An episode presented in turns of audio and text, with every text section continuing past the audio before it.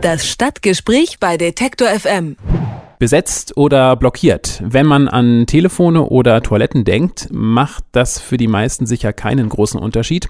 In der Bankenmetropole Frankfurt am Main muss man da im Moment aber schon unterscheiden. Denn die Stadt will für die nächsten vier Tage ab morgen das Occupy Camp, also das Camp der Besetzer, vor der Europäischen Zentralbank räumen. Unter die Besetzer mischen sich jetzt aber noch Blockierer des Aktionsbündnisses Blockupy, die ihren Forderungen aktiv Nachdruck verleihen wollten mit Sitzblockaden. Und da wiederum hat das Verwaltungsgericht etwas dagegen.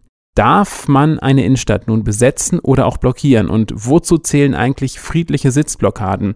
Darüber sprechen wir mit Felix Helbig von der Frankfurter Rundschau. Einen schönen guten Tag. Schönen guten Tag. Blockupy ist also verboten und will trotzdem blockieren. Droht Frankfurt morgen eine Eskalation? Das ist die Frage, die sicherlich die Behörden gerade am allermeisten umtreibt. Es ist sehr, sehr schwierig zu sagen, denn die Situation ist sehr, sehr verworren im Moment. Es gibt einerseits die Occupy-Camper, die seit einem halben Jahr vor der Europäischen Zentralbank ausharren und gegen die äh, internationale äh, Finanzpolitik demonstrieren. Und es gibt andererseits das Blockupy-Bündnis, das für diese Woche, für Mittwoch bis Sonntag zu mehreren Aktionen aufgerufen hat, unter anderem zu einer Großdemonstration am Samstag. Und da befürchtet nun die Stadt, könnte es zu Ausschreitungen kommen wie es schon im März der Fall war bei einer ähnlichen Demonstration, wo Steine flogen und, und, und Flaschen auf Polizisten, ein Polizist schwer verletzt wurde. Und das befürchtet die Polizei könnte sich jetzt wiederholen, deswegen hat das Ordnungsamt alles verboten. Und das ist vom Verwaltungsgericht jetzt auch weitestgehend bestätigt worden, bis auf die Großdemonstration am Samstag. Es ist ganz schwer zu sagen, was passieren wird, wie viele Menschen anreisen werden, ob das Occupy Camp so ohne weiteres geräumt werden kann, wenn sich da Tausende dazusetzen, ist jetzt die erste Frage, die wahrscheinlich morgen früh interessant wird. Ist das bei den Leuten in Frankfurt ein großes Thema oder nur bei den Medien? Das ist bei den Leuten auch ein großes Thema, denn einerseits gibt es Geschäftsinhaber in der Innenstadt, die schlimmste Befürchtungen haben, vor allen Dingen nach den Ausschreitungen im März, als Schaufensterscheiben zu Bruch gingen und auch Steine in, in, in Läden geschmissen wurden. Andererseits wird die Stadt ziemlich lahmgelegt sein in den nächsten Tagen, denn die Polizei richtet einen weiträumigen Sicherheitskorridor um die Europäische Zentralbank, die ja mitten in der Stadt steht, ein, um eben eine Blockade derselben zu verhindern. Und es werden U-Bahn-Stationen stillgelegt. Es gibt jetzt erste Meldungen, dass Kindergärten geschlossen bleiben, zahlreiche Banken zumachen werden und so weiter und so fort. Also es ist ein großes Thema. Die Occupy-Bewegung stammt ja aus den USA. Von dort kennt man Bürgerproteste an der Wall Street.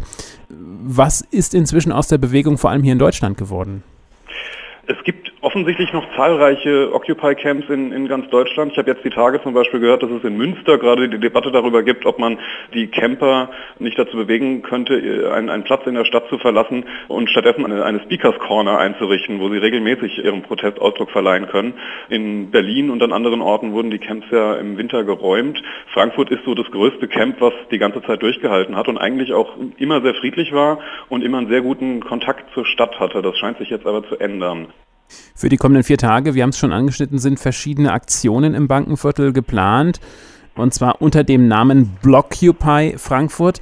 Unter anderem sollen verschiedene Bereiche der Innenstadt nicht nur besetzt, sondern aktiv blockiert werden. Inwiefern deckt sich das mit den Grundsätzen der Occupy-Bewegung? Finden das also alle Demonstranten okay, was da jetzt äh, sich anbahnt? Also es scheint so zu sein, dass die da eine sehr große äh, Deckungsgleichheit haben. Einerseits was ihre Ziele angeht, andererseits auch was die Mittel angeht. Und Occupy ist aktiver Teil des Blockupy-Bündnisses.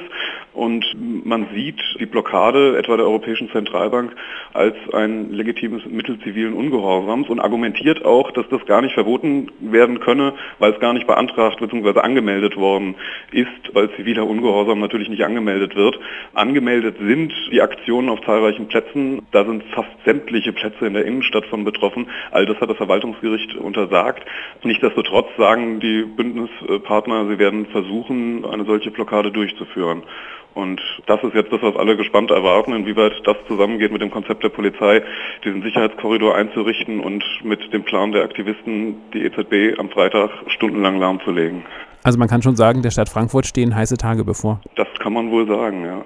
Das Stadtgespräch bei Detektor FM, diesmal mit Felix Helbig von der Frankfurter Rundschau. Mit ihm haben wir über die Proteste der Occupy- und Blockupy-Bewegung in Frankfurt am Main gesprochen. Vielen Dank für das Gespräch. Sehr gerne. Alle Beiträge, Reportagen und Interviews können Sie jederzeit nachhören im Netz auf detektor.fm.